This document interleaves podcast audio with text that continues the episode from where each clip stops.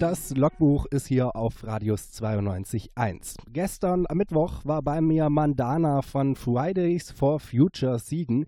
Sie studiert hier an der Uni und hat mit ein paar Freunden die Protestbewegung Fridays for Future hier sozusagen nach Siegen gebracht.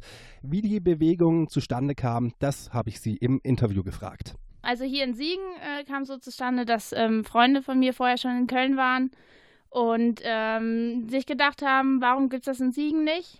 Und generell ist es äh, gegründet worden von äh, Greta Thunberg, eine 16-jährige Schülerin aus Schweden, die gesagt hat, wir müssen jetzt was ändern. Es kann nicht sein, dass äh, ich zur Schule gehe und nachher keine Welt mehr da ist, für die ich überhaupt was machen kann. Und äh, ja, so wurde es gegründet im August 2018 in Schweden. Warum macht ihr das? Wir haben generell Interesse daran, äh, auf Nachhaltigkeit zu schauen und dann war es naheliegend, eine größere Organisation und nicht nur einen kleinen Kreis bei uns in dem Freundeskreis zu machen. Wir finden es einfach wichtig, dass man halt auch sieht, dass junge Leute ähm, auch Lust haben, was zu verändern. Und das war eigentlich unsere Bewegung dahinter, junge Leute zu animieren oder den Weg zu zeigen, um ihnen eine Stimme zu geben. Mhm. Was fordert ihr denn genau? Wir wollen einfach äh, darauf aufmerksam machen, dass man nachhaltiger leben kann. Und unsere Demos, die dann anstehen, haben, sollen jede Woche ein anderes Thema haben. Die nächste wird Richtung äh, ja, Kohleausschluss. Und da gibt es dann mehrere Redner zu, die das äh, genauer erklären, was wir wollen, wie es funktionieren soll und was gerade wichtig ist. Wie äh, werden denn die Demos organisiert? Ähm, wir sind eine Gruppe von ungefähr 15 Leuten, die das organisieren.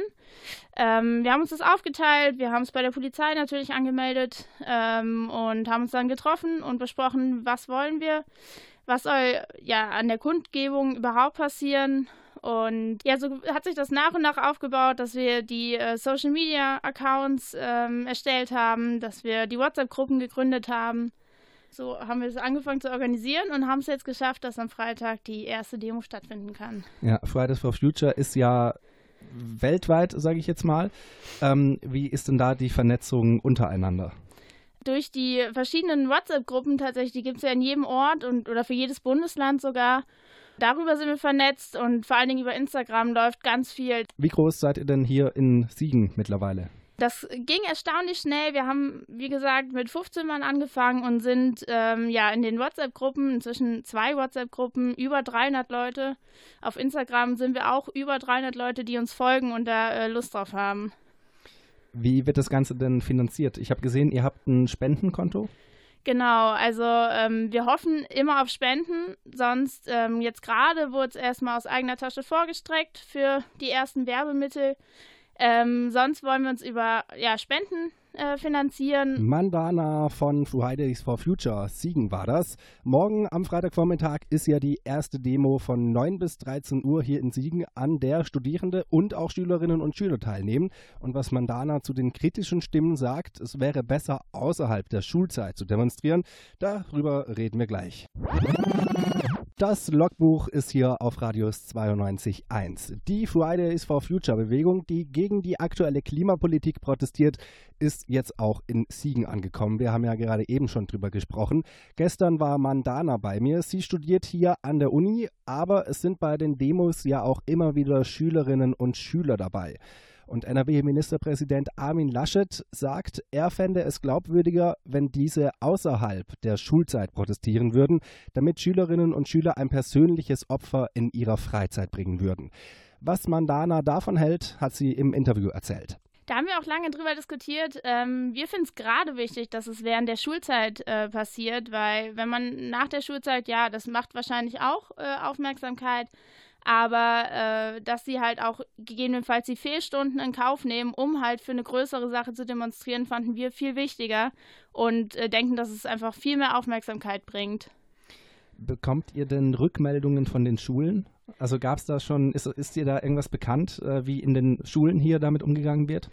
Äh, ja, wir haben jetzt gerade heute noch eine ähm, positive Mail von einem Lehrer bekommen, von einem Schulleiter, ähm, dass er vom Prinzip her das natürlich nicht befürworten darf, dass äh, Schüler während der Schulzeit fehlen und äh, Fehlstunden dafür in Kauf nehmen, aber dass er es gut findet und ähm, ja, die meisten sind so, dass sie die Fehlstunden hinten runterfallen lassen werden.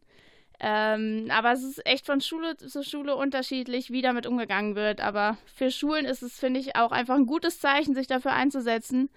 Und deswegen fände ich es schade, wenn man da so negative Kommentare bekommen würde. Ja, zum Schluss, äh, wie geht es denn jetzt weiter in den nächsten Tagen und Wochen?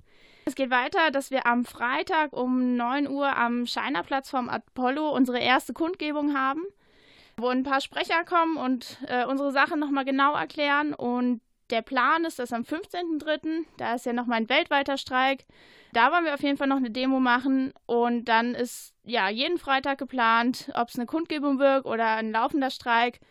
Ähm, das werden wir sehen, wie viele Leute da sich anschließen wollen. Sagt Mandana von Fridays for Future Siegen. Ich habe gestern am Mittwoch mit ihr über die Protestbewegung Fridays for Future geredet, die gegen die aktuelle Klimapolitik demonstriert. Morgen am Freitag von 9 bis 13 Uhr findet die erste Demo hier in Siegen am Apollo Theater statt. Wenn ihr mehr wissen wollt, schaut mal auf deren Seiten in den sozialen Netzwerken vorbei. Da gibt es mehr Infos und mehr dazu dann natürlich auch bei uns im Programm.